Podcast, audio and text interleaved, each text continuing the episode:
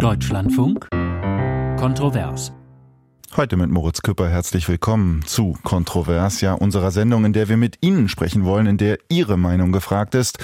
Und heute wollen wir etwas ungewöhnlich über uns sprechen, über unsere Berichterstattung, über ein Jahr, seitdem Russland seinen Angriffskrieg gegen die Ukraine auf das ganze Land ausgeweitet hat. Das alles hat seit eben einem Jahr weitreichende Konsequenzen. Natürlich in erster Linie für die Menschen in der Ukraine, für das Land, aber natürlich auch für Russland, den Aggressor, dazu die umliegenden Länder, durch die Fluchtbewegung, aber auch die globale globale Sicherheitsarchitektur. Sie wird in Frage gestellt. Die Weltwirtschaft, sie ist betroffen. Genauso wie fast jedes Land auf dieser Welt. So natürlich auch Deutschland. Und auch das Diskursklima. Gerade vor ein paar Tagen ließ sich das beobachten. Am Jahrestag. Eine Großdemonstration, Solidaritätskundgebung, auch die Forderung nach mehr Unterstützung, ja auch nach mehr Waffenlieferungen an die Ukraine. Tags drauf dann am Samstag eine Demonstration für Frieden, wie es hieß. Eher gegen mehr Waffenlieferungen, geprägt von einer Sorge der Eskalation, auch der atomaren Eskalation mit Verständnis für Russland, aber auch politisch sehr rechte und sehr linke Lager waren vertreten. Das ist die Lage und all das, das wissen Sie, war und ist Thema hier im Deutschlandfunk gewesen. In fast allen Sendungen, so umfassend, so fokussiert, so verbunden mit einem Thema, so massiv war die Berichterstattung ja wirklich selten. Der Krieg und wir, die Berichterstattung im Deutschlandfunk ist daher heute auch unser Thema, ein Thema, was wir ausführlich in unseren Redaktionen, in den Abteilungen, im ganzen Haus, sei es in Versammlungen oder eben auf dem Flur diskutieren, immer wieder und es war auch Thema in verschiedenen Sendungen, bei Medias Res, bei der Streitkultur und auch in der Post von Ihnen, in der Hörerinnen und Hörerpost, per Anruf, per Mail, per Brief. Und jetzt wollen wir in den nächsten anderthalb Stunden darüber eben diskutieren und wie immer bei Kontrovers wollen wir, dass Sie sich beteiligen, liebe Hörerinnen und Hörer, indem Sie anrufen. 00800 4464 4464 ist die Telefonnummer. Sie können uns auch eine E-Mail schreiben, kontrovers.deutschlandfunk.de oder eine WhatsApp-Nachricht schicken. 0173 5690 322 0173 5690 322 lautet dafür die Telefonnummer. Und einiges ist auch schon auf unserem Anrufbeantworter gelandet, den wir vor dieser Sendung von 8 bis 9 Uhr geschaltet haben. Hören wir mal rein. Als Hauptmann in Nordrup. Ich finde die Berichterstattung im Deutschlandfunk wirklich sehr gut. Alles andere wäre eine Falschaussage. Das klappt super. Eine Informationsquelle, wo man eigentlich überhaupt nicht darauf verzichten kann. Guten Morgen, Petzold Turnau. Dank der Frau Adler haben Sie eine gute Berichterstattung. Ich hoffe, dass die weiter bei Ihnen äh, berichten darf. Auch Frau Dornblüt ist okay. So Kontrastprogramme wie Herr von Donani Interview. Naja, lieber Gott, äh, das können Sie sich sparen. Also es kommt ja auch genügend die Linke mit Herrn Mützenich äh, und Herrn Steger oder wen auch immer zur Geltung. Und der Frau Wagenknecht-Schwarzer, der ist zu viel Aufmerksamkeit geschuldet worden. Mein Name ist Sebastian Göring aus Stuttgart. Die Berichterstattung des Deutschlandfunks nehme ich seit fast einem Jahr als extrem einseitig wahr, weil zu wenig über überhaupt Gründe des Ukraine-Krieges gesprochen wird. Die Berichterstattung des Deutschlandfunks ist extrem einseitig und erinnert an Propagandamedien schlimmster Zeiten. Mein Name ist Volker Hoffmann aus Oldenburg. Die Berichterstattung, die finde ich total gut. Also die gefällt mir. Irmgard Oberem, guten Morgen. Ich rufe Sie aus Gütersloh in Ostwestfalen an. Und ich finde Ihre Berichterstattung gerade zu dem heutigen Thema prima, ausgewogen, vielseitig, richtig gut. Allerdings finde ich die Akustik oft furchtbar. Was mir auch nicht so ganz gut gefällt, auch jetzt in der Berichterstattung zum Thema, ist, dass etliche ihrer männlichen, jüngeren Moderatoren dauernd den Interviewgästen ins Wort fallen. Susanne Teipel und ich rufe aus Schopfheim an. Ich finde, dass Sie eine sehr einseitige Berichterstattung im Deutschlandfunk bringen und zwar immer nur Waffen, Waffen, Waffen. Und das Wort Frieden schaffen ohne Waffen kann man gar nicht mehr in den Mund nehmen bei Ihnen. Und jeder, der eine andere Meinung hat, wird unterbrochen, äh, abgewiegelt.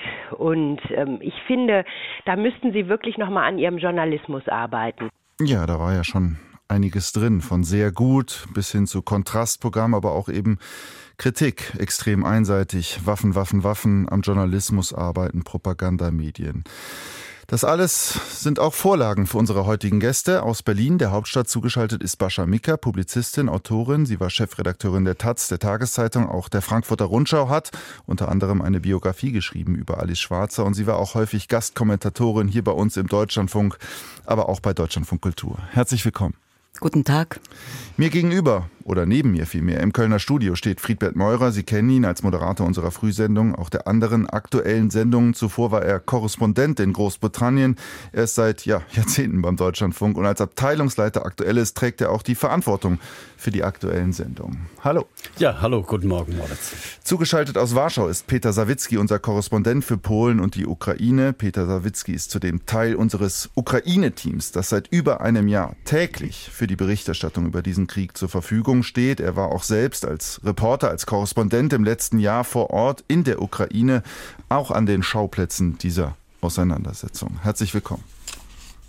Ja, schönen guten Morgen.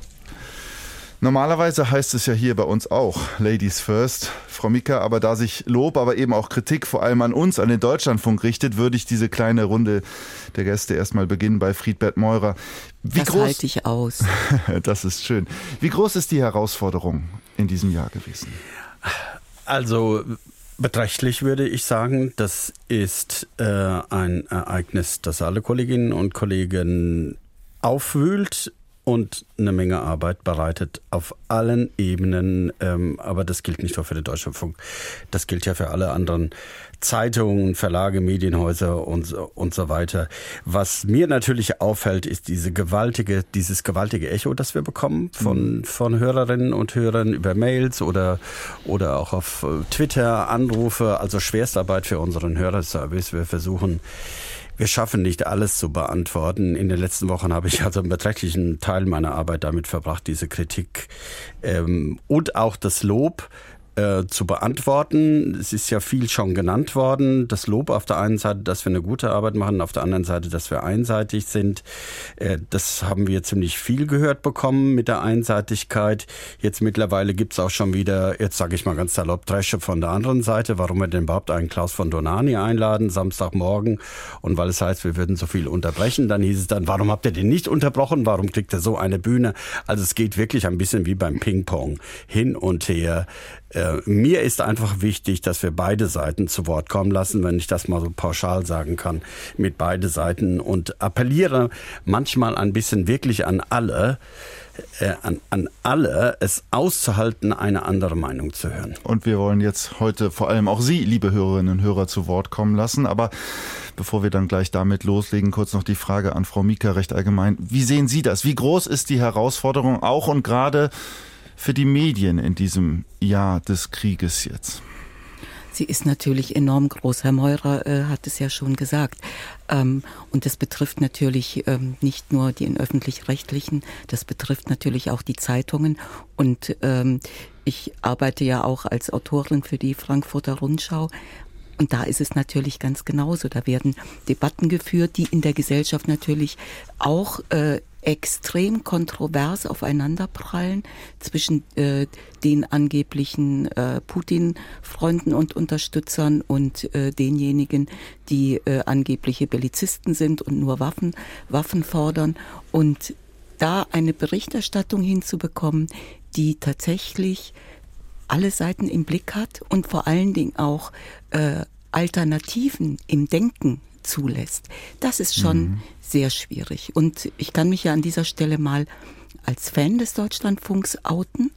Äh, aber ich finde einige der äh, HörerInnen Meinung, die wir vorhin gehört haben, da ist schon was dran. Also mhm. äh, natürlich bemüht sich der Deutschlandfunk um ähm, eine ausgewogene Berichterstattung und auch äh, verschiedene äh, Stimmen ins Programm zu nehmen. Aber darüber werden wir ja auch noch reden. Ich finde tatsächlich, dass diejenigen, die lauthals nach Waffen schreien, ähm, ein Übergewicht haben, zum Teil auch unter den äh, Kollegen und Kolleginnen, nicht nur unter den Gästen. Und dass sich im Deutschlandfunk nicht so extrem einseitig, wie das ein Hörer äh, äh, kritisiert hat, aber doch auch so etwas widerspiegelt, was Habermas in äh, seinem letzten ähm, Aufsatz in der Süddeutschen Zeitung als den bellizistischen Tenor einer geballten veröffentlichten Meinung genannt hat. Also, wie ja. gesagt, nicht extrem, aber spürbar darauf oder darüber wollen wir reden. Wir wollen auch gleich nochmal zu Peter Sawicki nach Warschau schalten. Aber weil schon die erste Hörerin in der Leitung ist und wir eben auch genau diese Stimmen hören wollen. Karin Schwalm aus Marburg. Schönen guten Tag. Einen schönen guten Morgen in die Runde. Ich möchte Sie als erstes loben für diese Selbstkritik, denn sie ist völlig berechtigt. Ich kann Ihnen auch gerne ein Beispiel nennen. Ich finde auch, ähm, die Berichterstattung im Allgemeinen hat Schlagseite. Es ist wirklich viel zu einseitig. Heute Morgen bei den Pressestimmen wurden zur gestrigen ähm, zur Demonstration am Samstag von Wagenknecht und Schwarzer fünf oder sechs Zeitungen zitiert, die alle diese Veranstaltung runtergemacht haben, diffamiert haben, unsachliche Belege brachten. Und das ist nicht in Ordnung. Es gibt Zeitungen, die auch wohlwollend über diese Friedensdemonstration berichten können. Zum Beispiel das ND, die Junge Welt oder auch der Freitag. Mhm. Das sind Zeitungen, die kommen bei Ihnen eigentlich überhaupt nicht vor. Und ich kann die Kritik wirklich nur unterstreichen, freue mich aber sehr, dass Sie heute diese Sendung äh, machen, denn es ist nötig, darüber zu reden. Ich vermisse die Friedensstimmen bei Ihnen Ihnen sehr. Frau Schwalm, bleiben Sie bitte in der Leitung. Friedbert Meurer hat hier direkt den Finger gehoben. Also, hallo Frau Schwalm. Ich weiß, wie die Nachrichtenredaktion arbeitet, die dafür zuständig ist, die Presseschau zusammenzustellen. Die haben, die nehmen sich jeden Morgen und fangen schon mitten in der Nacht an, eine, die, die ganze Liste von Kommentaren aus den Zeitungen und versuchen, ein repräsentatives Bild der Meinung wiederzugeben. Wenn das heute Morgen so war, und ich habe auch diesen Eindruck gehabt, dass die meisten Zeitungsstimmen sehr kritisch auf die Demonstration am Samstag geschaut hat, hat dann war das ein Spiegel der Zeitungskommentare von heute Morgen. Frau Schwalm. Ja, und das, Entschuldigung, und das spricht in der Tat dafür, was Herr Habermas auch sagt. Wir haben eine veröffentlichte öffentliche Meinung. Ich glaube, dass auch in den Zeittagsredaktionen viele Leute sitzen, die nicht den Mut haben, auch mal aus diesem Mainstream-Gebot auszubrechen. Und es gibt andere Zeitungen. Und sie können ja in Zukunft ihre Auswahl ein bisschen breiter streuen und die junge Welt, das ND und auch den Freitag mal hinzunehmen. Frau Schwalm. Frau Schwalm. Äh, Bascha Mika jetzt direkt, genau. darf ich Ihnen auch etwas inhaltlich dazu sagen? Gern. Also äh, was die Auswahl der Zeitungen äh, angeht, ähm, ich glaube, dieser Appell ist, ähm, ist durchaus richtig. Dennoch, es hat ja seinen Grund, warum die meisten KommentatorInnen ähm, weder diese Demo noch das Manifest von Schwarzer Wagenknecht besonders gut heißen. Und das hat auch inhaltliche Gründe. Das ist ähm, und ich stehe normalerweise auf der Seite derjenigen, die sagen, wir müssen mehr über Alternativen, über Verhandlungen, über Frieden reden. Aber nicht auf diese Weise, wie diese beiden egozentrischen Frauen das tun, indem sie nämlich ähm, Fakten verdrehen, indem sie die Täter nicht benennen und äh, in einem, wie ich finde, intellektuell extrem unterkomplexen Manifest nicht etwa der Friedensbewegung, dem Frieden eingefallen tun, sondern eher das Gegenteil. Und ähm, ich gebe Ihnen an einer Stelle allerdings recht, die Wut, mit der auf schwarze Wagenknecht reagiert wird, die sagt genau etwas über die Stimmung im Land. Und diese Wut ist völlig unberechtigt, weil das Ding ist Schrott, das gehört in die Tonne, das kann man auch ganz ruhig sagen. Bascha Mika, vielen Dank. Frau Schwein, bleiben Sie kurz in der Leitung, denn wir haben ja auch noch Petra Sawicki, unseren Korrespondenten für die Ukraine und auch für Polen dabei. Herr Sawicki, wie erleben Sie das, was Frau Schwalm gerade gesagt hat hinsichtlich der Debatte in Deutschland, auch mit dem Blick von außen, auch mit dem Blick von einem, der ja auch in der Ukraine vor Ort war und ist? Ja, vielleicht ein Wort kurz zur jungen Welt, was äh, die Hörerin ähm, genannt hat als mögliche Quelle. Da muss man dazu wissen, dass das eine, ein Medium ist, das mit, ähm, ja, mit, mit falschen Fakten hantiert, was äh, mit äh, russischen Narrativen hantiert. Und das muss man wissen, wenn man zum Beispiel dieses Medium dann zitiert, dass das äh, sozusagen dann ein, ein gewisses Narrativ verbreitet, ähm, was eben der Sache aus meiner Sicht nicht dienlich ist. Aber es ist in meinen Berichten ja nicht sozusagen die Aufgabe, dann deutsche Medien äh, zu zitieren, weil ich ja über Polen ähm, äh, berichte, über die Ukraine, auch teilweise aus der Ukraine und äh, vor Ort. Ähm, ist es in der Tat so, dass es nach wie vor, dass nach wie vor viele Menschen wenig Verständnis für gewisse Argumente haben, die vorgebracht werden, ähm, dass es darum gehen soll, dass die Ukraine ähm, sich um jeden Preis an den Verhandlungstisch setzen soll, ähm, dass ihr vorgeworfen wird, sie, sie wolle den Krieg nicht beenden, was überhaupt nicht stimmt, ähm, weil jeder Mensch, den man äh, in der Ukraine befragt, ähm, der wird sagen, wir möchten natürlich nicht im Krieg leben, das möchte niemand und dort äh, am allerwenigsten, aber man möchte eben auch nicht sich speziell jetzt zu diesem Zeitpunkt ähm, ergeben und dann de facto unter einer möglicherweise russischen Besatzung leben, je nachdem in welchem Landesteil mhm. man, ähm, man lebt. Und ich habe so ein bisschen das Gefühl, dass sich in den Argumentationsmustern ähm, in den letzten Monaten einfach sehr wenig bewegt hat und dass naja, vielleicht auf beiden Seiten die Argumente sich nicht verändert haben, aber die Sachlage ist nun mal, wie sie mhm. ist. Wenn wir auf Russland schauen, vielleicht dazu noch ganz kurz, da gibt es ja keinerlei äh, Anzeichen, dass man bereit ist, von diesen Maximalforderungen, von diesen äh, extrem, extrem politischen Zielen abzurücken. Und äh, insofern bleibt die Argumentation pro Waffenlieferung, pro Unterstützung der Ukraine immer noch dieselbe. Die Ukraine muss so, ist, so lautet die Argumentation, möglichst viel ähm, des eigenen Territoriums zurückgewinnen, Russland weiter ein, äh, die russische Aggression eindämmen, um dann in einer stärkeren Verhandlungsposition irgendwann zu sein. Denn das ist ja auch klar, das ist eigentlich eine Binsenweisheit, dass ein Krieg irgendwann natürlich am Verhandlungstisch endet. Die Frage ist, wann wir in diesem Krieg dazu mhm. kommen. Peter Sawicki, vielen Dank. Frau Schwalm, konnten Sie damit etwas anfangen? Ähm, nein, es geht genauso weiter, was ich kritisiert habe. Mhm. Bascha Mika sagt, die beiden Frauen Schwarzer Wagenknecht seien egozentrisch. Das ist eine persönliche Zuschreibung, eine Diffamierung, die ist völlig unsachlich. Also man kann gerne über die Argumente, die da vorgebracht wurden, diskutieren, aber das egozentrisch kann man sich sparen. Das Und stimmt. Der, mhm. Da haben Sie einfach recht. Danke. Und das Letztere, äh, was gesagt wurde, ist die gleiche Kriegslogik, die ich kritisiere in Ihrer Berichterstattung. Was der Herr gerade eben gesagt hat, war wieder nur in einer Richtung. Wir müssen liefern, wir müssen und so weiter. Nein, wir müssen endlich mal mit dem Töten aufhören. Wir helfen der Ukraine nicht. Wir helfen ihr zum Sterben und zwar Tag für Tag. Und wenn gesagt wird, es müssen irgendwann Verhandlungen sein, dann kann man nur fragen, warum nicht jetzt? China hat einen Vorschlag gemacht und schauen Sie sich mal die Reaktion Reaktionen an auf diesen Friedensvorschlag von China. Er wird nur mit Häme und mit ich weiß nicht, wie ich es ausdrücken soll, überzogen. Dabei ist das ein Vorschlag, den man aufgreifen kann. Man kann Druck machen, dass es endlich dazu kommt, dass darüber geredet wird. Das tun Aber, wir heute ja, Morgen. Hier, ich, Peter, warten Sie kurz. Wir haben nämlich auch noch mhm. weitere Hörer in der Leitung. Karin Schweim aus Marburg, vielen Dank. Und damit gebe ich direkt weiter an Herrn Wrede aus München. Guten Morgen. Guten Morgen aus München. Freue mich dabei zu sein. Was ist Ihr Punkt? Mein Punkt ist äh, zwei Punkte. Der erste Punkt, Ihr Programm ist gut. Ich möchte gerne Zuspitzung, dass äh, ein regelmäßig abends eine halbe Stunde Krieg in der Ukraine gebracht wird.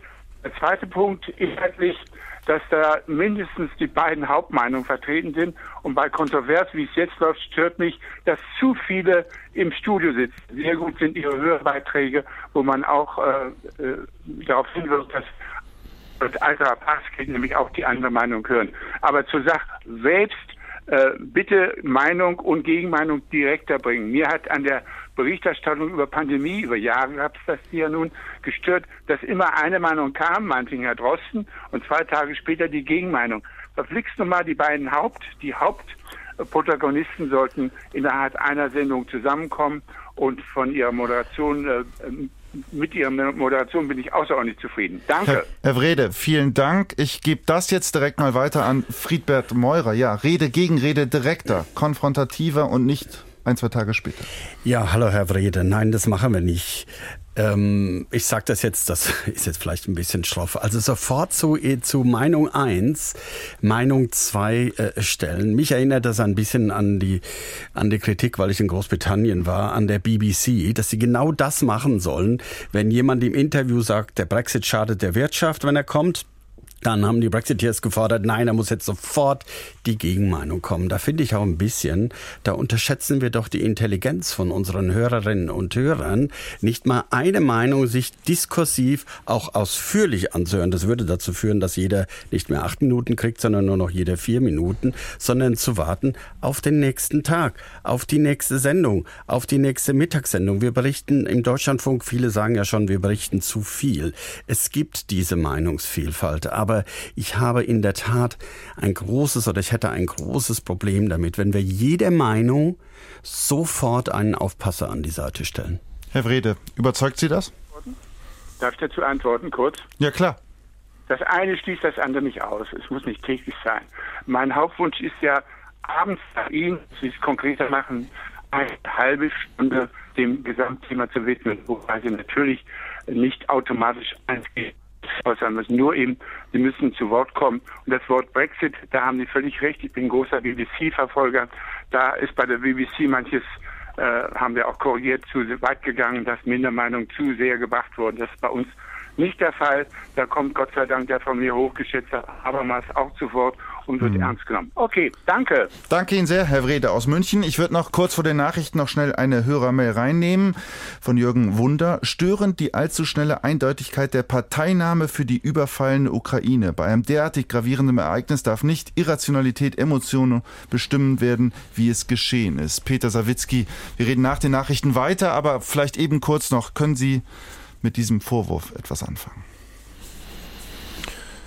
Bisschen schwierig damit umzugehen, denn ähm, wie soll man sozusagen in Kommentaren zumindest damit umgehen, ähm, dass, dass es sich um ein Land handelt, das von einem genozidalen Krieg sozusagen überzogen ist. Das ist eine Schwierigkeit, äh, mit der wir auch umgehen und natürlich versuchen wir in unseren Berichten nicht zu emotionalisieren, aber völlige Objektivität mhm. ist in diesem, in diesem Feld, ich würde sagen, fast unmöglich. Das ist ein Punkt, an dem wir gut weiterreden können. Hier folgen die Nachrichten im Deutschlandfunk und danach reden wir in Kontrovers weiter über unsere Berichterstattung. Ein Jahr Ukraine-Krieg. Ja, willkommen zurück zu Kontrovers, der Krieg und wir, die Berichterstattung im Deutschlandfunk. Das ist unser Thema. Wir wollen reden mit Ihnen, liebe Hörerinnen und Hörer, über uns. Rufen Sie gerne an 00800 4464 4464 lautet unsere Telefonnummer. Und zu Gast haben wir Bascha Mika, die ehemalige Chefredakteurin der Frankfurter Rundschau, Peter Sawicki, unseren Korrespondenten in Polen und der Ukraine und Friedbert Meurer, unseren Abteilungsleiter Aktuelles. Ja, wir haben gerade eben gesprochen über eine vielleicht zu schnelle, eindeutige Parteinahme für die überfallene Ukraine. Das findet sich auch in einigen E-Mails wieder, die Sie uns geschickt haben. Und ich habe hier auch eine WhatsApp-Nachricht vor mir. Einseitig wirkt eure Berichterstattung, da ihr Themen wie Informationskrieg und Propaganda so gut wie nicht thematisiert. Der Krieg läuft seit mindestens 2014 und das kommt wesentlich zu kurz. Friedbert Meurer. Das mit der Parteinahme, ich fange mal ganz kurz damit an. Nein, wir halten keine Äquidistanz ein zwischen Kiew und Moskau. Ich glaube, das kann man nicht allen Ernstes vertreten, diese Position. Unsere Position ist aus einer Haltung heraus, unsere Sendung zu gestalten, Interviews zu führen. Was hilft der Ukraine? Frage wäre also, muss man die Ukraine bei einem gewissen Punkt vor sich, vor sich selbst schützen? Kritisch zu berichten, wie die Ukraine, wie die ukrainische Führung Zelensky diesem Auftrag nachkommt, ähm, ihre eigene Bevölkerung zu, zu schützen. Überhaupt auch kritisch über die ukrainische Politik zu berichten. Sabine Adler hatte ein Interview geführt äh, mit dem ukrainischen Botschafter, Interview der Woche, und hat ihn am Ende ziemlich gegrillt über die Behauptungen und Berichte, dass Zelensky im Ausland Immobilien an, angehäuft habe. Mhm. Das hat sie thematisiert. Sie hat nachgefragt, sehr kritisch darüber geredet. Wir blenden nichts aus. Informationskrieg, Propaganda, absolut richtig wichtiges Thema. Haben wir aber seit 2014 auf den Schirm. 2014 war sozusagen vor acht Jahren das gleiche wie heute auch eine Riesenwelle von E-Mails und Reaktionen, die wir bekommen haben. Und ähm, ja, mittlerweile soziale Medien, wir wissen alle, was, was, was, was da läuft. Äh, über soziale Medien wird vieles äh, transportiert, wo wir dann unsere Aufgabe sehen, das einzuordnen. Mhm. Frau Mika, teilen Sie das, was gerade gesagt wurde? Keine Äquidistanz zwischen Kiew und Moskau? Ich glaube, das ist völlig richtig, was Herr Meurer sagt. Ähm, denn eine objektive Berichterstattung im Journalismus, die ja gerne immer angeführt wird, ist sowieso eine Chimäre. Mhm. Wir alle berichten aus einer bestimmten Position, aus einer bestimmten Haltung heraus. Und dann muss man sich fragen, ist diese Haltung entsprechend journalistisch, das heißt auch handwerklich sauber unterfüttert. Und dann ist es verantwortungsvoller Journalismus, zumal wenn man dann auch noch seine Position transparent macht. Also von welcher Position aus spreche ich? Meine äh, Hörer, Hörerinnen, Leser, Leserinnen haben ein Recht darauf, das zu erfahren. Und wenn man immer mit dem Fähnchen objektiver Journalismus kommt, dann verdeckt man eher etwas, als dass man es eben transparent macht. Von daher bin ich äh, ganz auf der Seite von Herrn Meurer und äh, Zumal es ja tatsächlich so ist, wenn es um Täter und Opfer geht, muss man auch sagen, wer Täter und Opfer sind. Und auch äh, in einem politischen und in einem militärischen Konflikt ist es glaube ich, selbstverständlich, dass man sich dann erstmal auf die Seite derjenigen äh, schlägt, die Opfer sind, die angegriffen werden. Und deswegen bin ich zum Beispiel auch äh, durchaus äh, für Waffenlieferungen, allerdings nur für Verteidigungswaffen. Und da, glaube ich, unterscheide ich mich schon ähm, zu manchen anderen, die halt sagen, egal welche Waffen, immer mehr und äh, immer nur äh, in diese Richtung denken. Die Position von Bascha Mika, der ehemaligen Chefredakteurin der Frankfurter Rundschau. Ja, der Krieg und wir, die Berichterstattung im Deutschlandfunk. Dazu hat uns angerufen Herr Detering aus Berlin. Guten Tag. Ja, guten Tag. Hier ist Detering. Grüße Sie. Was haben Sie auf dem Herzen? Ja, wir, also ich war auf der Veranstaltung am, am Samstag am Brandenburger Tor von Frau Schwarz und Frau Wagenknecht. Es war eine total friedliche Veranstaltung. Und dass man auf solchen Demonstrationen viele Aussagen verkürzt wiedergeben muss, weil das ja nicht lange Reden den Sinn machen, sondern äh, Aufrufe zu, zu irgendwelchen äh, Zielen. Und das war die Deeskalation, ist auch äh, richtig dass man der versucht hat, diese Veranstaltung zu diffamieren, dass rechts und links eine große Rolle gespielt hat, das stimmt ja nicht. Mhm. Denn selbst äh, die eigenen Organisatoren haben bestimmte rechte Gruppen abgedrängt und in der Masse der äh, Plakate war das, äh, sagen wir mal, ging total unter. Mhm. Herr Detering. Worauf ich raus will. Aber würden Sie das wirklich, äh, ich weiß nicht, ob Sie unsere Berichterstattung darüber verfolgt haben, haben wir natürlich ausführlich darüber berichtet. Fanden Sie das äh, einseitig oder sogar verfälschend? Also ich habe jetzt äh, direkt zu, zu, der Veranstaltung Ihre Berichterstattung nicht äh, verfolgt. Ich habe jetzt nur äh, für diese Veranstaltung mir aufgefallen. Sie haben, äh, sagen wir mal, von der Seite von Leuten, die wirklich sagen, Des Deeskalation ist das Erste und Wichtigste, ist in Ihrer Runde praktisch auch fast niemand. Äh, ich schätze wirklich die Berichterstattung von Deutschlandfunk und höre auch ganz viel. Aber wenn man sagt, 50 Prozent der Bevölkerung ist sehr skeptisch zu dieser Eskalationsspirale, dann äh, findet das auch bei Ihnen leider Gottes nie in der Größenordnung statt. Und kritische Berichterstattung, was Sie eben zitiert haben, über auch was bei Zelensky passiert, das ist mal ein Beitrag und gegenüber 100 Beiträgen, die, die äh, in eine andere Richtung gehen. Das Gleichgewicht fehlt mir. Soweit also der Eindruck von Ihnen, Herr Detering aus Berlin. Friedbert Maurer vielleicht direkt drauf. Äh, da wird auch eine gewisse, ja, Einseitigkeit, glaube ich, oder ein Missverhältnis zumindest beklagt. Also ich ehrlich gesagt, ich weiß nicht immer bei jedem Kollegen, was er denkt. Äh, das gilt gerade, sagen wir mal, für die Strecken, für die ich verantwortlich bin. Informationen am Morgen, Informationen am Mittag, die ganzen Magazinsendungen mit den äh, Interviews. Unsere Linie ist es eigentlich, dass man, dass wir uns, wir sind Moderatoren, aber wir sind nicht diejenigen, die, die ihre Meinung sagen. Wir arbeiten vor allen Dingen damit, dass wir anderen eine Plattform geben, ihre Meinung darzustellen Stellen, die hinterfragen wir. Wir tun das teilweise auch sehr kritisch. Und ich glaube, wenn man, also am Samstagmorgen hatten wir Gregor Gysi, wir hatten Klaus Donani gehabt. Also da kann man schon wieder sagen, warum habt ihr zwei, also Gysi hat eine etwas differenziertere Ansicht. Warum habt ihr da zwei Kritiker? Es ist, ist, ist immer, wir stehen ständig in der Kritik, sind uns dessen bewusst, eben macht die eine Seite zu viel, die andere Seite äh, zu wenig wir, wir bemühen uns einfach, äh, beiden Seiten gerecht zu werden. Mhm. Aber Herr Meurer, ähm, ich glaube, der Eindruck, den äh, Herr Detering schildert und äh, der ja auch äh, sich in vielen äh, anderen HörerInnen-Meinungen widerspiegelt, der hängt natürlich auch damit zusammen, ähm, wer gerade vor dem Mikro ist, also welcher Kollege von Ihnen gerade berichtet. Und ähm, ich habe mir zum Beispiel von ähm, Markus Pindor ein, äh, unserem ein Bericht, Sicherheitskorrespondenten. Ganz genau, der in, im Zusammenhang der Ukraine natürlich äh, ständig, gefragt ist, genau. ständig gefragt ist, versteht sich. Und äh, ich habe mir das nochmal schriftlich angeschaut, was er in einem Bericht äh, Ende vergangener Woche gesagt hat. Und da war ich schon ein bisschen erschüttert, wie einseitig äh, er berichtet.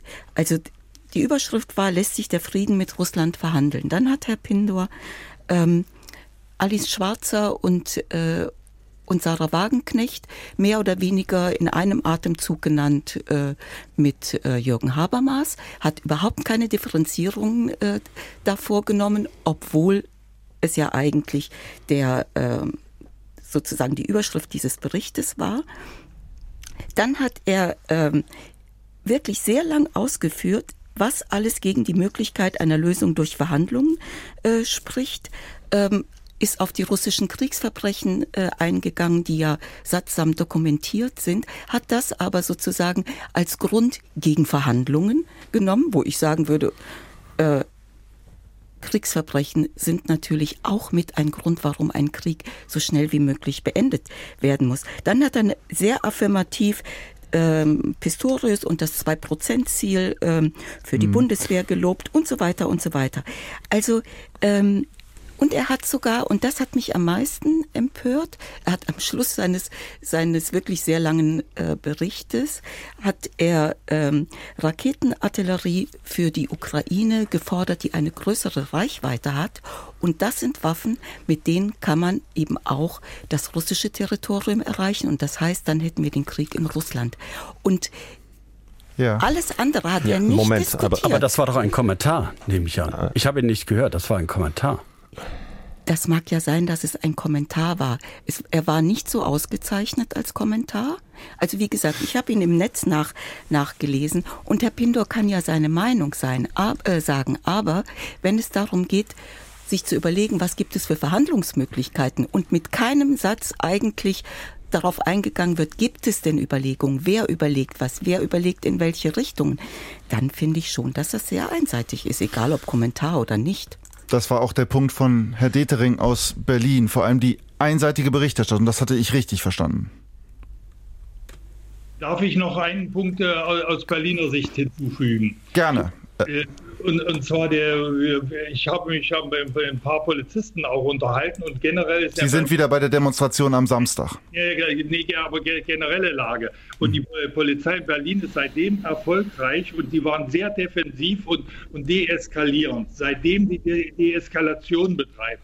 Das heißt, man muss alle Leute unterstützen, die mit den anderen Leuten reden. Der eine Polizist hat mir gesagt, ja, solange wir noch miteinander reden, ist es doch gut.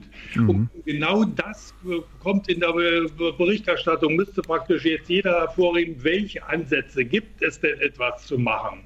Denn äh, es ist völlig klar, äh, sobald man äh, die, die beiden Hauptkontrahenten zwingt, äh, mal zu einer Verhandlung äh, überhaupt zu kommen und man das Töten von Menschen damit beendet, diese Ansätze müssten viel stärker diskutiert werden. Herr Detering aus Berlin, ich danke Ihnen sehr für den Anruf, nehme Ihren Punkt aber natürlich auch direkt auf und mit und das Ganze verschwimmt natürlich ein wenig zwischen Berichterstattung und dann auch der inhaltlichen Lage, der Lage vor Ort. Peter Sawicki gab gerade diesen, diese, ja, diesen Ruf, diese, ja, fast schon, äh, dass die beiden Akteure, in dem Fall vor allem halt Russland und vielleicht Zelensky, so habe ich es zumindest verstanden, zumindest die beiden Lager miteinander reden sollen. Wie realistisch ist das?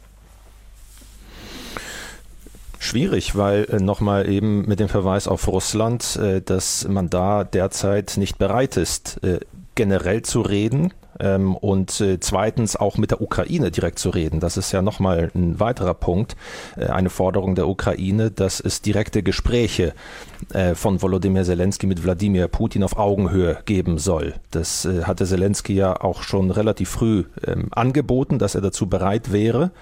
Ähm, soweit ich weiß, ist er da auch nicht grundsätzlich abgeneigt, aber derzeit äh, aus bekannten Gründen gibt es eben äh, keine Gespräche. Aber von russischer Seite hieß es ja immer, äh, sozusagen über die Ukraine hinweg mit den USA beispielsweise zu verhandeln. Insofern mhm. ist es schwierig, ähm, da ähm, sozusagen jetzt drauf hinzu oder, oder sozusagen die zu fordern. Es ist relativ einfach zu fordern, die Gespräche zu führen. Man kann da natürlich sich an die ukrainische Seite wenden, aber man muss da genauso eben erkennen, dass auf russischer Seite keine Bereitschaft dazu besteht. Und dann gibt es eben die Frage, äh, wie erreicht man diese ähm, Gesprächsbereitschaft auf russischer Seite? Und dann gibt es eben die Argumentation, die bekannte, dass die Ukraine mit Hilfe von militärischer Unterstützung möglichst viel weiteres eigenes Gebiet zurückerobern soll. Mhm. Und da kommen wir vielleicht noch kurz zum Stichwort äh, Langstreckenraketen, Frau Mika. Ähm, das heißt nicht zwingend, dass äh, der Krieg dann in Russland sozusagen dann verortet wird. Das heißt natürlich, dass es gibt ein gewisses Risiko, äh, politisches Risiko, ähm, dass ähm, solche Raketen äh, auf russisches Gebiet ausgeweitet werden könnten. Das sagt ja die Ukraine, dass sie das nicht tun würde. Und äh, aus anderer Sicht äh, kann man dann zum Beispiel sagen, da sagen Fachleute, mit denen wir sehr intensiv sprechen, dass diese Art von Raketen notwendig seien, aus militärischer Sicht jetzt, ähm, um zum Beispiel russische Stellungen auf den besetzten Gebieten stärker zu attackieren ähm, um den Druck auf Russland zu erhöhen. Und das ist dann doch ein gewaltiger Unterschied, äh, ob dann äh, sozusagen Krieg aktiv auf russischem Gebiet äh, geführt mhm. wird oder ob das eben weiter um Verteidigung geht. Und äh, vielleicht ein letzter Satz noch. Ähm, wenn Markus Pindur oder wer auch immer seine Meinung im Kommentar. Es ist ein Kommentar gewesen, wir haben das gerade nochmal nachgeschaut. Genau, das ist äh, völlig legitim, wenn das eben einseitig ist, äh, weil das auch das Wesen des Kommentars die eigene Meinung äh, abzubilden. Genau, solange man eben auch dann Gegenkommentare bei uns findet und darüber müssten wir oder können wir aber auch nochmal sprechen. Jetzt ist aber am Telefon Herr Möller aus Leipzig. Guten Morgen. Ja, ja guten Morgen in die Runde. Ähm, danke, dass ich reinkommen durfte. Ähm, ich habe auch eine Meinung zu dem, zu dem Thema, also erstmal zu Ihrer Sendung, die ich sehr gut finde. Ich finde den Deutschlandfunk als äh, Informationsquelle, und zwar als neutrale Informationsquelle, sehr gut. Danke. Lob ähm, nehmen wir hier natürlich auch gerne entgegen. Wir wollen aber natürlich vor allem über Kritik sprechen. Natürlich. Ja, ich habe auch die, die, die Zuhörer äh, die Meinungen gehört, die im Vorfeld hier auftauchten. Äh, auch zu der Meinung, äh, man sollte doch mehr die junge Welt oder das neue Deutschland zitieren. Äh, da habe ich dann schon so meine, meine, meine Fragen. Ähm, also wenn ich mich neutral informieren will, dann lese ich gegebenenfalls mal die Frankfurter Allgemeine. Ich bitte um Nachsicht, dass es nicht die Rundschau ist. Und wenn ich was Extremes lesen will, dann lese ich immer mal die junge Welt oder auch, äh, das ist die Linksaußenseite oder die Rechtsaußenseite, die, die junge Freiheit. Und ansonsten, äh, dann weiß ich auch, wo die Reise hingeht. Und insofern ordne ich auch die Demonstration am Samstag ein. Mhm. Äh, also äh, da kann man fast schon gar nicht mehr neutral berichten, weil hier treffen sich nach meiner Meinung zwei Pole und in, in, die Runde gesprochen für den einen oder anderen, der meint, dass gerade Sie als Deutschlandfunk auch zu einseitig berichten, empfehle ich doch dann immer noch mal so ganz gern auch bei, bei unseren Diskussionen, die wir so im privaten Bereich führen, den Herrn Kahnemann, den Daniel Kahnemann, sein schnelles Denken, langsames Denken, der doch äh, auch, auch mich immer wieder auf den Boden der Tatsachen zurückholt zum Thema äh, Selbstüberschätzung und so weiter. Da kann man ganz gut, da kann man ganz gut nachlesen über die, wie, wie schreibt er hier, äh, die Illusion, auf die wir hereinfallen beim Versuch, mit dem Verstand die Welt zu, zu erfassen. Äh, es ist immer nicht ganz so einfach, wie man das so, so darstellt und einfach nur mal mhm. äh, ja, andere Kommentare kann man immer gerne mit reinhören. Herr Möller, vielen Dank für diese Einordnung. Haben Sie noch einen Punkt konkret für Nein, unsere Berichterstattung? Nein, das, das war, die Ihre Berichterstattung ist, wie finde ich, äh, ausgewogen genug. Und wenn ich, äh, wenn ich der Meinung bin oder die Auffassung vertrete äh, habe, dass Sie vielleicht zu einseitig berichten würden, dann informiere ich mich dann eben auch noch an anderer Stelle. Also ich finde ich finde Ihre, Ihre Sendung, die Sie dazu bringen, auch Ihre morgendlichen, morgendlichen äh, äh Berichte aus anderen Zeitungen, finde ich äh, anregend, insofern, dass ich dann sagen kann, okay, da nachgelesen. Danke Ihnen sehr für diese Worte und melden Sie sich aber auch gerne, wenn Ihnen mal was aufstößt. Ähm, entweder hier bei uns in der Sendung Kontrovers. Heute die Telefonnummer 00800 4464 4464. Nichtsdestotrotz, Friedbert Meurer wollte gerade auch noch was erwidern. Also Herr Müller vertritt ja die Meinung, über die ich mich freue, dass man sich sozusagen aus verschiedenen Quellen informiert, von verschiedenen Quellen oder Medien äh, sich die, die, die, die, die Meinung holt. Ja, ich glaube, es ist so, man wird bei den Kommentaren im Deutschlandfunk feststellen, dass es da nicht ein 50 zu 50 Verhältnis gibt. Äh, aber ich fände es schrecklich, wenn das vorgegeben würde. Äh, wir müssen aber suchen, dass wir natürlich auch Meinungen liefern, die, die, die von einer bestimmten Seite gefordert werden. Wir hatten einen Kommentar gehabt von Thomas Franke, sehr kluge Auseinandersetzung mit dem deutschen Pazifismus. Und dann will ich noch kurz sagen, wir hatten vor zwei Wochen in den Informationen eine Reportage gehabt, Informationen am Morgen über einen 96-Jährigen, der im Panzer saß in der Ardennenschlacht. Wir haben einfach diesen Mann mal reden lassen, der gesagt hat, seine, seine Freunde, seine Kameraden sind alle gefallen, sind alle elendiglich verbrannt im Panzer. Er hat Glück gehabt, weil er so jung war, durfte gar nicht mit in die Schlacht, hat überlebt. Und heute ist er Pazifist. Das haben wir gebracht, um einfach mal zu zeigen, ja, da kommt ein beträchtlicher Teil des deutschen Pazifismus her aus dem Zweiten Weltkrieg. Das haben wir einfach für sich stehen lassen. Aber da gab es ja auch viel, viel Widerspruch. Und wurden dafür auch wieder verprügelt. Vorneweg von der Bildzeitung online, die uns einen Nazi-Patzer vorgeworfen hat. Wir würden hier einfach einen, einen Wehrmachtsvertreter unkommentiert zu Wort kommen lassen. Also ich finde auch diese, das, das ist eine Diskussionskultur für mich, die ich schon fast als, nicht fast, die ich als vergiftet bezeichne. Dass man nicht in der Lage ist, sich das einfach mal anzuhören, dass der Mann nicht der große Ukraine-Experte ist, haben wir nie behauptet. Wir haben gezeigt, warum er heute sagt, nie wieder Waffen. Mhm. Baschamika, haben Sie diesen Fall, nenne ich es jetzt mal, vielleicht mitgekriegt, beziehungsweise ja. steht das ein bisschen stellvertretend auch für die für das Diskurs, das Diskussionsklima, die vielleicht auch Lager, die wir haben? Ganz genau, denn ähm, dieser, äh, dieser ehemalige Soldat hat ja aus seiner Betroffenheit heraus berichtet. Und selbstverständlich braucht braucht man, brauchen wir, braucht die Gesellschaft solche, solche Berichte. Sie braucht sie aus der Ukraine, sie braucht sie von den russischen Dissidentinnen und so weiter und so weiter. Und sie braucht sie natürlich auch, wenn es um Kriegserfahrung geht. Und ähm, Herr Meurer, weil Sie vorhin Thomas Franke erwähnt haben, diesen Kommentar fand ich auch wirklich toll, weil er gezeigt hat, ähm, dass das, was wir heute als Pazifismus in Deutschland sehen, dass das tatsächlich einen historischen Hintergrund hat, nämlich die äh, deutschen Verbrechen äh, in der Nazizeit und im Zweiten Weltkrieg. Und dass daher auch dieses extreme Unbehagen kommt, dass die Hälfte der Bevölkerung hat, eine, äh, eine Hörer hat darauf hingewiesen, die Hälfte der Bevölkerung hat, wenn es eben, ähm, wenn der Eindruck entsteht, an vielen Stellen. Es ginge einfach nur darum, über Waffen äh, zu reden, statt eben auch äh, die andere Seite zu beleuchten. Und ähm, ich glaube, was wichtig wäre äh, in dem Zusammenhang, ähm, weil Sie das auch gesagt haben, Herr Sawicki, Natürlich ist es so, dass Putin äh, nicht reden und nicht verhandeln will. Also ich glaube, darüber müssen wir uns im Moment keine Illusionen machen. Aber auch darauf hat Habermas hingewiesen, indem wir Teil dieses brutalen, dieser brutalen Gemengelage sind, indem wir Waffen liefern, indem wir als Westen bestimmte Positionen haben, müssen wir auch Verantwortung übernehmen. Und das heißt, wir müssen diesen Krieg auch versuchen, von seinem Ende her zu denken und aus dieser Verantwortung heraus alle Möglichkeiten zulassen, denken, öffentlich äh, diskutieren, wenn es gesellschaftlich ist. Auf der politischen mhm. Ebene läuft es ja eher verdeckt zulassen, die eben in eine andere Richtung gehen. Sonst schlittern wir gesellschaftlich in eine Militarisierung des Denkens, die uns einfach nicht gut tut, weil sie unsere Gesellschaft auf eine Art und Weise verändert, die unserem Anspruch nach dem Zweiten Weltkrieg, wir sind eine zivile Gesellschaft, widerspricht. Vielen Dank für diese Einschätzung. Ich will kurz vor den Nachrichten noch einen Punkt, einen weiteren Punkt hier einwerfen. Eine WhatsApp von Ralf Felten hat uns erreicht. Ich finde die DLF-Berichterstattung weitgehend informativ und neutral. Allerdings gibt es viel mehr andere Krisenschauplätze, die keine Aufmerksamkeit erhalten. Ja, daran schließt sich im Grunde genommen die Frage an, ist unsere Ukraine-Russland-Berichterstattung, Friedbert Meurer, zu massiv?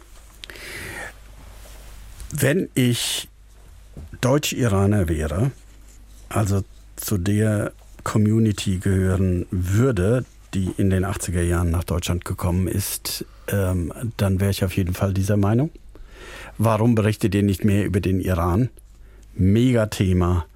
Geht es genauso, genauso um Menschenrechte, um Todesurteile, fürchterliche Situationen im Iran. Und wie oft machen wir dieses Thema im Vergleich zu Russland, Ukraine, muss man selbstkritisch sagen. Keine Warum Ahnung, ist das so? fällt es eins 1 zu 5. Wir bemühen uns immer wieder zu sagen, so, wir setzen das Thema jetzt einfach.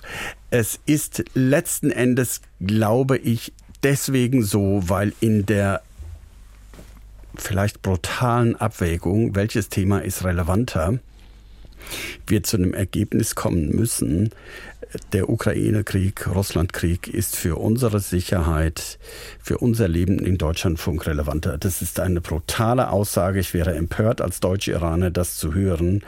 Aber leider ist es so. Baschamika, wie sehen Sie das? Also wir als Journalistinnen ähm, verfolgen ja immer eine Agenda, die wird uns teilweise von außen vorgegeben. Ich finde, wir sind immer dann gut, wenn wir es schaffen, uns auch ein Stück von dieser äh, Agenda zu lösen, gerade ähm, wenn es um die tagesaktuelle äh, Berichterstattung geht. Ähm, ich Natürlich brennt uns die Ukraine äh, unmittelbar auf der Seele, weil es ein Krieg in Europa ist, der vor unserer Haustür stattfindet und wir ähm, möglicherweise äh, noch sehr viel stärker in Zukunft davon betroffen äh, sein werden. Das Stichwort ähm, eine Ausweitung des Krieges, Dritter Weltkrieg, äh, ist schon gefallen. Ähm, und deswegen verstehe ich das. Dennoch würde ich ähm, auch als äh, begeisterte Hörerin des Deutschlandfunks durchaus dafür plädieren, ähm, den Fokus zum Teil auch zu erweitern. Und es ist ja nicht nur der Iran, Sie haben das eben als Beispiel genannt, völlig richtig, Herr Meurer, aber es ist Afghanistan. Ähm, es sind äh, viele andere Länder, in denen Konflikte stattfinden, in denen Menschen sterben, in denen Menschen für ihre Rechte kämpfen, mhm. auch in Kriegen. Nicht nur ähm, in, indem sie sich gegen ein, äh, ein brutales Unterdrückungsregime zivil wehren, sondern es geht auch um Kriege und das ähm, gerade weil sehr viele Zeitungen aus Kostengründen ihre internationale Berichterstattung eingedampft haben, sehe ich da eine ganz wichtige Aufgabe des Deutschlandfunks. Sie hören die Musik. Wir reden heute in Kontrovers über der Krieg und wir, die Berichterstattung im Deutschlandfunk und setzen das fort nach den Nachrichten um 11 Uhr hier im Deutschlandfunk. Ja, willkommen zurück zu den letzten 25 Minuten Kontrovers. Der Krieg und wir, die Berichterstattung im Deutschlandfunk ist heute unser Thema. Rufen Sie gerne an 00800 4464 4464. Reden Sie mit uns über uns. Als Gäste haben wir Friedbert Meurer, den Leiter der Abteilung Aktuelles bei uns im Programm, Peter Sawicki, unseren Korrespondenten für die Ukraine und auch für Polen und Bascha Mika, Publizistin, ehemalige Chefredakteurin der Frankfurter Rundschau. Und am Telefon ist Frau Althoff aus Berlin. Guten Tag. Ja, guten Tag, guten Morgen oder guten Mittag äh, aus Berlin. Danke, dass Sie mich reinnehmen. Ich bin eine treue DLF-Hörerin, liebe Ihre Sendungen, Zwischentöne und so weiter, habe aber bei den politischen Sendungen oft den Eindruck, und das möchte ich doch sehr kritisch anmerken, mhm. dass sie einer Mainstream-Meinung folgen und da nichts gegensetzen. Ich habe äh, geschrieben als Beispiel, Bundeskanzler Scholz wird immer wieder als zaudernd und zögerlich bezeichnet, anstatt man eine andere Rahmung macht und dass er betont, dass er besonnen und verantwortlich seine Entscheidungen abwägt. Es geht durch alle Sendungen ohne Ende, immer wieder, immer dieses eine Mainstream. Seit wann haben Sie diesen Eindruck? Bitte? Seit wann haben Sie diesen Eindruck? Seit dieses, soll ich sagen mal, dieses Label dem Kanzler aufgedrückt wurde. Das können Sie im Deutschlandfunk hören, das können Sie bei Ilner hören, das das wird überall aufgeklebt. Und ich finde. Aber war das schon vor dem Krieg? Entschuldigen Sie, wenn ich Sie unterbreche. Oder ja. ging, das, äh, ging das sozusagen schon vorher los? Weil Scholz ist ja schon länger Bundeskanzler. Nicht viel, nee, aber. Mir ging es jetzt wirklich um diese ganze Ukraine-Geschichte. Mhm. Das ist ja eine Riesenkrisen, ja, was wir hinter uns haben, mit unglaublichen, schweren, schwersten Entscheidungen. Und in dieser Zeit fand ich, dass eine Einseitigkeit entsteht, die nicht aufgehoben wird. Und ich finde jetzt inzwischen, dass der äh, Scholz ist ja nicht unkommunikativ. Er hat eine ganz andere Art und Weise als viele, wir selber vielleicht oder andere Menschen. Und ich finde eher, dass wir respektieren sollten, dass wir sehr unterschiedlich mit Situationen umgehen und auch unterschiedliche Persönlichkeiten sind. Es geht auch mehr um den Satz zum Beispiel, Ukraine muss gewinnen oder Russland muss verlieren. Da denke ich auch, das wird oft so zerredet, anstatt man respektiert, dass Menschen es unterschiedlich deklarieren und sagen, okay, das auch bei Ihnen in der Sendung, ob Sie die politischen Politiker aus dem Bundestag nehmen, es wird immer wieder auf diesem Satz rumgehalten. Es ist ein Mantra, das nicht mehr anders irgendwie gerahmt wird oder gesagt wird, mhm. gut, man kann es so oder auch so sehen. Und das würde ich mir von einer Moderation wünschen, dass sie sagt, ja, Sie finden es unkommunikativ, man kann es auch anders bezeichnen. Und so. das würde ich mir wirklich sehr, sehr wünschen, weil das finde ich, diesen Stempel aufdrücken und nicht mehr loswerden, das finde ich ganz, ganz traurig. Mhm. Friedbert Meurer, das ist der Punkt von Frau Althoff aus Berlin. Also ich glaube, sie hat recht, Frau Althoff. Sie haben recht da, damit, dass äh, Sie hier im Deutschlandfunk vermutlich wieder in den Kommentaren überwiegend Kritik an Olaf Scholz gehört haben, ähm, weil unsere Kolleginnen und Kollegen in Berlin zum Eindruck gekommen sind, dass Olaf Scholz da ein wenig, Entschuldigung, taktiert. Dass er, er muss einen Spagat aushalten. Den Spagat der deutschen Gesellschaft, den Spagat in seiner eigenen Partei. Und seine Lösung war gewesen, es ein bisschen langsamer zu tun, um dann im Endergebnis sozusagen diesen Spagat aushalten können. So, und bei der Kommunikation, ähm, ja, da sage ich jetzt mal meine Meinung, weil es um Kommunikation ja. geht. Also da finde ich schon, Entschuldigung, der Bundeskanzler könnte seine Politik schon ein bisschen mehr erklären. Und warum siegen und verlieren, warum, da, warum, warum steht er nicht mal im, im Interview dazu? Also er ist in seiner Kommunikation sehr abweisend. Frau Althoff? Hm, ich kann das nicht nachempfinden. Ich finde, äh, jeder hat eine eigene Art und man kann auch sagen, ja, ich respektiere es, dass einer etwas vielleicht asketisch reagiert und ein anderer sehr überbordend euphorisch reagiert. Warum soll das nicht mal? Und gerade in solchen Zeiten finde ich ja eine Langsamkeit und ein sehr zurückgenommen sein und sehr abwägen, was ich wie sage, eigentlich sehr angemessen. Die Besonnenheit also als wer? Nehmen wir noch Bascha Mika dazu, die uns wohlwollend, aber auch kritisch betrachtet, den Deutschlandfunk, aber natürlich auch die mediale Szene gut kennt. Wenn Sie das hören von Frau Althoff, teilen Sie diesen Eindruck? Total. Ähm, ich gebe Ihnen völlig recht, äh, Frau Althoff, und ähm, ich finde auch, dass die Zögerlichkeit, die Nachdenklichkeit von Olaf Scholz äh, teilweise völlig zu Unrecht kritisiert wird, was allerdings richtig ist. Ähm, er ist ein anderer Typus als, äh, als Frau Merkel, äh, als äh, Schröder, den, den wir auch mal äh, als Lautenkanzler hatten.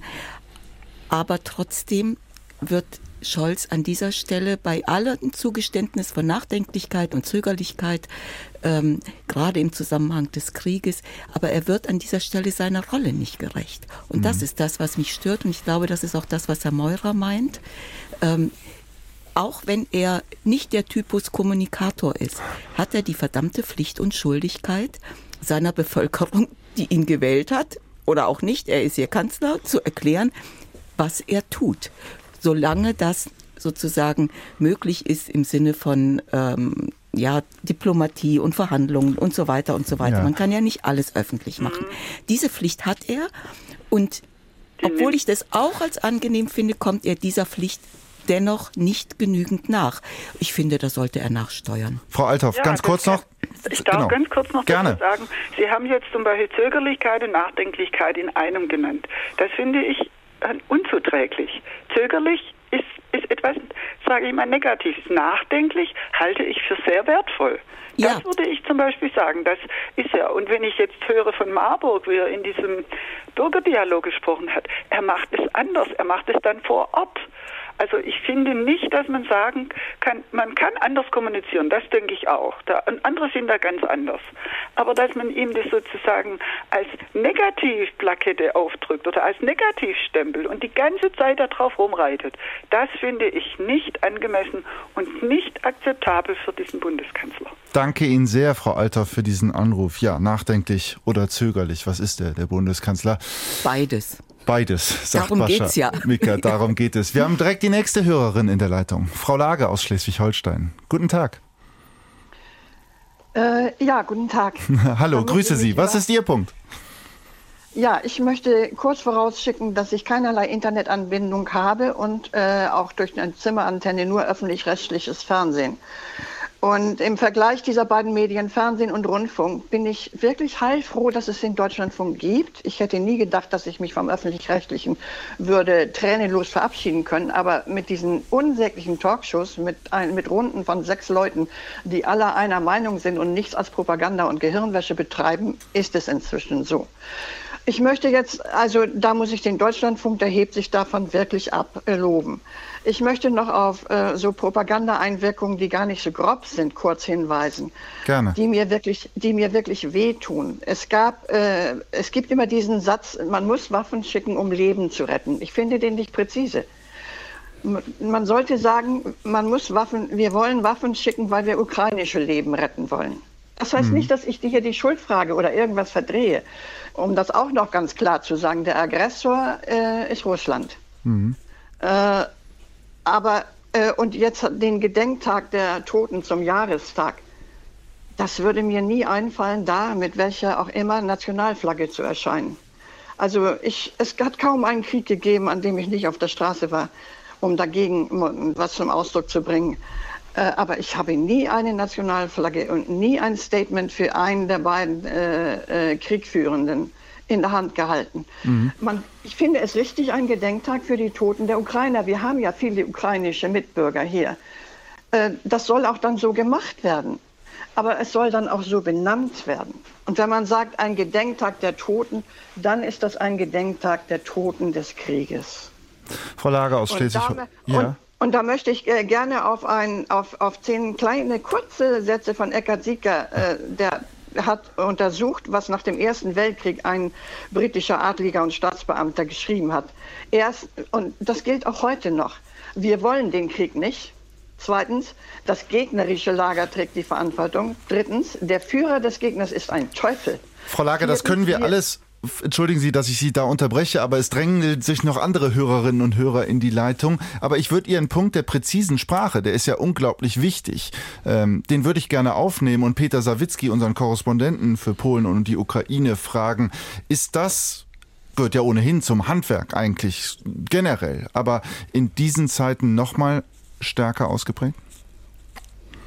Absolut. Und äh, da möchte ich zum Beispiel auch hervorheben, dass äh, ich ähm, auch unsere Kolleginnen und Kollegen weit davon, also die, die über die Ukraine berichten, weit davon entfernt sind, sozusagen jegliche Rhetorik, die, die es in der Ukraine, teilweise auch in Polen gibt, zu übernehmen. Also ein Beispiel ist, äh, dass in polnischen ähm, Sendungen, äh, Fernsehsendungen, Radiosendungen sehr oft zum Beispiel Zelensky als Held bezeichnet wird, auch in Berichten. Äh, das würde ich zum Beispiel niemals tun. Das wäre aus meiner Sicht dann viel zu sehr, viel zu nah dran, sozusagen an, an äh, der ukrainischen Regierung dran. Ähm, und, und äh, Stichwort, das Stichwort Propaganda ist gefallen, Kriegspropaganda, das gibt es in der Ukraine natürlich auch und auch das thematisieren wir. Es ist nicht so, dass wir das außer Acht lassen. Ein Thema äh, in diesem Zusammenhang ist zum Beispiel die Frage, wie viele äh, ukrainische Soldaten oder auch russische Soldaten auf der anderen Seite gefallen, äh, verwundet worden sind. Da hantiert die Ukraine mit in der Regel viel zu hohen Zahlen mit Blick auf Russland und verschweigt in der Regel die eigenen Verluste. Auch das thematisieren mhm. wir und übernehmen niemals ähm, eins zu eins das, was da in dem Zusammenhang aus Kiew ähm, ähm, vermeldet wird, ordnen das ein, benennen aber natürlich auch, ähm, oder, oder äh, sagen es, wenn wir etwas nicht überblicken können, wenn wir etwas nicht einordnen, richtig einordnen mhm. oder bewerten können, sagen, was passiert ist. Das ist übrigens äh, ebenso der Fall, wenn man vor Ort in der Ukraine ist, als auch von außen, äh, zum Beispiel von Warschau aus. Wir haben niemals die Möglichkeit, die Gesamtlage zu überblicken. Wir haben immer nur einen kleinen Teil im Blick und selbst das ist schwer genug dazu, ähm, da zu durchdringen und alle Fakten offen zu legen. Auch das benennen wir so gut wir können. Sagt Peter Sawicki, unser Korrespondent für Ukraine und Polen. Frau Lage, ist das eine Antwort, die Sie zufriedenstellt? Äh, in Teilen ja. Es ist nur also ein kleiner Punkt, den ich, also das ist ja durchgängig zu beobachten. Ich mhm. bin auch sicher, dass, äh, dass sie, ich bin schon älter, muss ich dazu sagen. Und ähm, ja. Ja, also äh, es geht ja in Kriegen immer nur um Macht, um Einfluss, um Gewinne, Landgewinne, um Handelsplätze, um Ressourcen. Also es geht nicht um die Menschen. Und äh, das sollte man auch immer wieder deutlich sagen. Ich glaube, da sprechen Sie am Ende dann vielen Menschen aus der Seele. Frau Lager aus Schleswig-Holstein, vielen Dank, dass Sie angerufen haben. Und ich habe hier auch noch eine E-Mail vor mir. Ich fürchte, die Welt ist so komplex geworden, dass sich viele krampfhaft an einfache Weltbilder klammern, die Ihnen ja auch in den vermeintlichen, in Anführungsstrichen hier, sozialen Medien in jeweils passender Form angeboten werden. Das ist vielleicht auch ein Punkt, den man berücksichtigen muss in dieser ganzen Diskussion über der Berichterstattung über diesen Krieg. Wir haben einen weiteren Hörer am Telefon, Herr Reiske aus Berlin. Guten Tag. Ja, grüß Gott, Reiske aus Berlin. Ich wollte nur sagen, ich finde die Berichterstattung vom Deutschlandfunk sehr gut. Also wenn ich mir das als Alternative des Internetgeflimmere angucke und den ganzen Propagandaquatsch, kann ich nur sagen, Hut ab. Also Ihre Berichterstattung ist präzise und ja, ich schalte immer wieder ein, den Deutschlandfunk. Ja. Das freut uns. Haben Sie denn noch einen kritischen Punkt? Ja, ich, ich sage mal so, ähm, ähm, Sie möchten, also es wird oft gesagt, ähm, man müsste den Putin an den Verhandlungstisch zwingen, aber ich sag mal, der Mann ist ein Narzisst, mit dem können sie nicht verhandeln. Ne? Mhm. Der wird so untergehen wie Hitler oder, oder Stalin, weil der voll narzisstisch. Mit so einem können sie nicht reden. Ne? Sagt Herr Reiske aus Berlin. Danke Ihnen für den Anruf. Ich habe hier noch eine WhatsApp-Nachricht vor mir liegen, ähm, in der vielleicht ein weiterer kritischer Punkt oder ein weiterer inhaltlicher Punkt, über den wir diskutieren können, steht. Und zwar, mir fehlen in der Berichterstattung oft die Sichtweisen von russischen Medien und Organisationen, wird da gesagt. Und, und hat auch noch eine E-Mail erreicht von Gerd Rainer Melzer, in der es in eine ähnliche Richtung geht. Selbstverständlich ist Ihre Berichterstattung viel zu national. Heißt ja auch, Deutschlandfunk, gelle? Prinzipiell nicht nur, was diesen Krieg betrifft. Friedbert Meurer, drehen wir uns, was Deutschland, vielleicht auch Europa betrifft, zu sehr um uns selbst? Ja, das ist mit Sicherheit so. Da könnten wir mehr machen. Ich ich glaube, was wir gut machen, ist unsere internationale Presseschau um 12.50 Uhr jeden Tag, wo eben äh, ausländische Stimmen zu Wort kommen und auch mal eine chinesische Zeitung äh, äh, zitiert wird. Wir haben jetzt auch darüber diskutiert, ja, wir müssten mal einen indischen Politikwissenschaftler interviewen, die Perspektive der sogenannten Schwellenländer auf diesen Krieg. Ja, ich glaube, ja, da gebe ich zu, das könnten wir, das könnten wir doch ein bisschen mehr oder sogar deutlich mehr öffnen. Mir fällt dazu ein, wie, wie sehr wir natürlich unsere nationale Brille aufhaben. Deswegen sagen wir Gedenken an alle und bloß nie wieder Krieg. Mhm. Reden Sie mit dem Ukraine. Wir hatten eine Reportage über das Blau-Gelbe Kreuz, Hilfsorganisation in Köln gehabt. Da kam es, unsere Männer sind Helden. Da bin ich wieder bei dem Punkt, das müssen wir aushalten. In unserem Kopf, Zweiter Weltkrieg, wir sind Helden, denken wir sofort an, wie viele Männer sind gestorben und gefallen. Aber das ist eine andere, ein anderer Background. Aber ich will noch eine Facette aufgreifen, die ihr auch, auch gerade eben genannt habt. Mir fehlt in der Berichterstattung oft die Sichtweise von russischen Medien und Organisationen, Peter Sawicki. Jetzt kümmern Sie sich vor allem auch um die Berichterstattung in diesem Bereich, in dem äh, da müssen Sie ja auch irgendwie Informationen aus Russland bekommen. Wie machen Sie das? Oder anders, wie schwer ist das? Sehr schwer. Äh, das beginnt damit, dass es ähm, gut, ich bin, ich selber habe sozusagen Russland nicht als primäres Berichtsgebiet, aber natürlich muss ich darauf immer wieder zurückgreifen, was von dort kommt. Ähm, andere Kolleginnen und Kollegen sind da auch besser vernetzt, aber damit fängt das schon an. Mit wem ist man vernetzt? Und viele ähm, Journalistinnen und Journalisten, die äh, ausgewogen berichtet hatten, die regierungskritisch, Kreml-kritisch berichtet hatten, die gibt es in Russland in überwiegenden Teilen nicht mehr. Äh, und die, die im Land geblieben sind, äh, sitzen möglicherweise im Gefängnis oder haben ihre äh, Lizenz verloren ähm, oder haben ihre Tätigkeit aufgegeben und müssen zudem befürchten, jederzeit sozusagen Repression zu erleiden. Also es gibt viele russische Exilmedien mittlerweile. Einige haben in Deutschland ihren Sitz, andere im Baltikum. Darauf greifen wir natürlich zurück, auf deren Berichterstattung, auf deren Information. Ähm, Hinzu kommt dann natürlich aber noch die, ähm, die Thematik der äh, sogenannten Staatsmedien in Russland.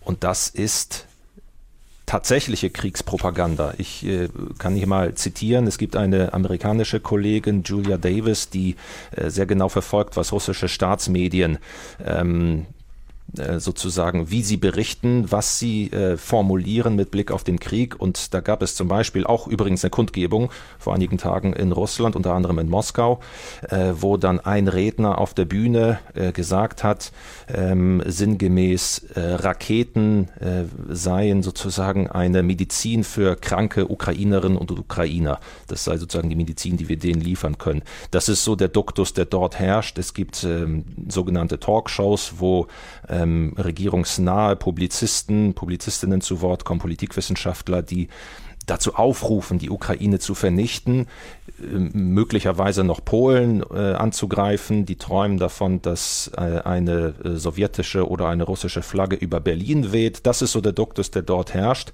Äh, und das greifen wir immer wieder natürlich auf in unseren Berichten, aber benennen das auch so so mhm. wie es ist, nämlich dass das eben Propaganda von der übelsten Sorte ist. Und das ist mittlerweile in Russland eben die, die Mainstream-Art ähm, sozusagen in den Medien, äh, weil es freien Journalismus in Russland, wie eben äh, geschildert, praktisch nicht mehr gibt. Mhm. Baschamika, fehlt die russische Perspektive und sind wir zu national, drehen uns zu sehr um uns selbst?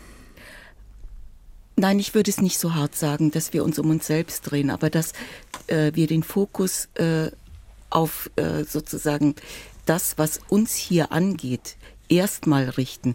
Das ist, glaube ich, ganz äh, selbstverständlich, denn äh, unsere Hörer äh, und Hörerinnen, Leser, Leserinnen kommen ja sozusagen auch aus diesem Land. Ähm, die Frage ist, ähm, wie verteilt sich das? Also schaffen wir es tatsächlich dann auch den Blick äh, zu weiten um eben äh, zu verhindern, dass wir hier in einem deutschen oder europäischen Mustopf hängen. Und dazu braucht es natürlich, wir sprachen da vorhin kurz drüber, äh, da geht es um Informationen aus der ganzen Welt, auch um äh, Kriege, Krisen anderswo, um das Leid von Menschen äh, anderswo, äh, geopolitische Entwicklungen und so weiter und so weiter. Und ähm, was äh, Russland angeht, diese Information, das ist wirklich ausgesprochen bitter, dass wir außer über russische Exilmedien wie zum Beispiel die Novaya Gazeta so wenig Informationen haben, dass wir so wenig darüber wissen, was in diesem Land passiert. Wir kriegen manchmal O-Töne zu hören, aber die sind dann, wie Herr Sawicki schon sagte, oft propagandistisch. Und ob sich überhaupt in diesem Land äh, irgendetwas an Widerstand noch regt von Menschen, die noch nicht umgebracht, noch nicht im Gefängnis oder noch nicht vertrieben worden sind. Hm. Das wissen wir einfach nicht. Das ist eine regelrechte Blackbox und Birgit Wenzin, äh, die, äh, ihre Unsere Chefredakteurin, ja. genau, die hat ja äh, vor einigen Tagen äh, einen Kommentar dazu gemacht, wo sie genau diese ganze Schwierigkeit der Berichterstattung nochmal äh, thematisiert hat. Das müssen wir auch immer wieder deutlich machen. Ähm, aber ich finde, äh, da kann man äh, ihrem Sender überhaupt keinen Vorwurf machen. Also immer wieder zu betonen, ähm, wir können in einem Krieg nicht immer über alles berichten, wir können nicht immer alles wissen. Das müssen auch unsere Hörer und Hörerinnen immer im Hinterkopf behalten. Mhm. Das ist, glaube ich, ähm, das gehört zur Sauberkeit, zur journalistischen Sauberkeit, zu einem vernünftigen Handwerk und zur Transparenz, der wir uns äh, gerade in so einem Fall unbedingt verpflichten müssen. Und wir können auch nicht über alles reden, obwohl wir heute Morgen, heute Vormittag über viele Themen reden haben können. Hier in Kontrovers im Deutschlandfunk. Die Uhr vor mir, sie tickt runter, aber ich will noch eine E-Mail reinnehmen und eine kleine, zu einer kleinen Schlussrunde einsetzen. Eine Mail von Werner Bauer. Wenn Berichte im Deutschlandfunk oder anderen deutschen Medien kommen, schalte ich ab oder um. Differenzierte Berichte zur Situation in der Ukraine bekomme ich noch eher von der Straight Times aus Singapur als aus deutschen Medien. Ich habe manchmal den Eindruck, dass wir uns in einer Medienblase befinden befinden und es verantwortlichen Redakteuren an Interesse mangelt, sich mal außerhalb der Blase umzusehen. Friedbert Meurer, hat, hat, haben die deutschen Medien, auch der Deutschlandfunk vielleicht, wir haben gerade eben über national und international gesprochen, aber ähm, die Verbindung zur Bevölkerung ein Stück weit zur Gemütslage dort verloren? Schwierige Frage, die Verbindung zur Gemütslage der Bevölkerung. Natürlich ist das es war wichtig, jetzt meine Formulierung. Ja, ja. Natürlich ist es wichtig, dass wir äh, darauf eingehen, dass wir zur Kenntnis nehmen und daraus auch Schlüsse ziehen, wenn Umfragen zeigen, 43 Prozent sind gegen die Leopard-Lieferungen. Trotzdem ist ein wichtiges Kriterium für uns Journalisten im Deutschlandfunk, kritisch zu hinterfragen, die Politik der Regierung und ähm, die Vorschläge, sage ich mal, von der Gegenseite. Und da möchte ich wissen von einem der für Pazifismus ist, wie soll das konkret umgesetzt werden? Und diese kritischen Fragen ähm, können wir nicht unterlassen, weil 43 Prozent damit äh, Probleme haben. Peter Sawicki, ganz kurz zum Abschluss. Was machen Sie, um aus der Blase rauszukommen? ähm, naja, in gewisser Weise bin ich ja hier in einer, mhm. in einer Blase, äh, in Polen auch äh, sozusagen über die Ukraine hinaus, äh, weil die Länder, das äh, sei eben auch erwähnt, äh, eine ganz andere Stimmung zum Teil haben als in Deutschland. Ich habe gerade nochmal geguckt, selbst in Polen nach wie vor befürworten laut neuesten Umfragen fast 80 Prozent weitere äh, Waffenlieferungen, schwere Waffenlieferungen mhm. an die Ukraine. Das muss man in Deutschland eben auch zur Kenntnis nehmen. Naja, für mich ist es sicherlich schon so ein bisschen ein Austritt aus der Blase, indem ich den Kontakt zu Deutschland halte, durch meine tägliche Arbeit, durch Kommunikation, aber auch indem ich eben mein Berichtsgebiet hin und wieder verlasse ähm, und mich dann eben mit Menschen außerhalb des Berichtsgebietes unterhalte, aber natürlich mit möglichst vielen Leuten spreche. Natürlich die alle un zum Teil unterschiedliche Meinungen haben und das versuche ich auch ebenso gut es geht ähm, in meine Berichte mit einfließen zu lassen, wenngleich eben mein Fokus auf mein Berichtsgebiet ja. Ukraine, Polen vor allem liegt und da ist die Stimmung nun mal so, wie sie ist, wie oft, äh, wie schon geschildert. Sagt Peter Sawicki und zum Abschluss noch ganz kurz, Baschamika, haben Sie auch den Eindruck, zu viel Blase? Stellenweise schon. Ich glaube, äh, wir haben als Journalistinnen die Verpflichtung, ähm, uns in alle Teile der Bevölkerung hineinzubegeben, da hineinzuhören mhm. und auch nachzufragen, was bewegt diese Menschen? Warum wollen sie keine Waffen? Äh, oder kein, ja. dass nicht weitere Waffen geliefert, geliefert werden. Und da sollten wir, äh, glaube ich, schon äh, sensibler sein, denn wir berichten ja nicht für uns, sondern für wie es immer so schön heißt, die Menschen draußen. Das Schlusswort Land. hier in Kontrovers. Ich danke Ihnen fürs Zuhören. Mein Name ist Moritz Küpper. Einen guten Tag.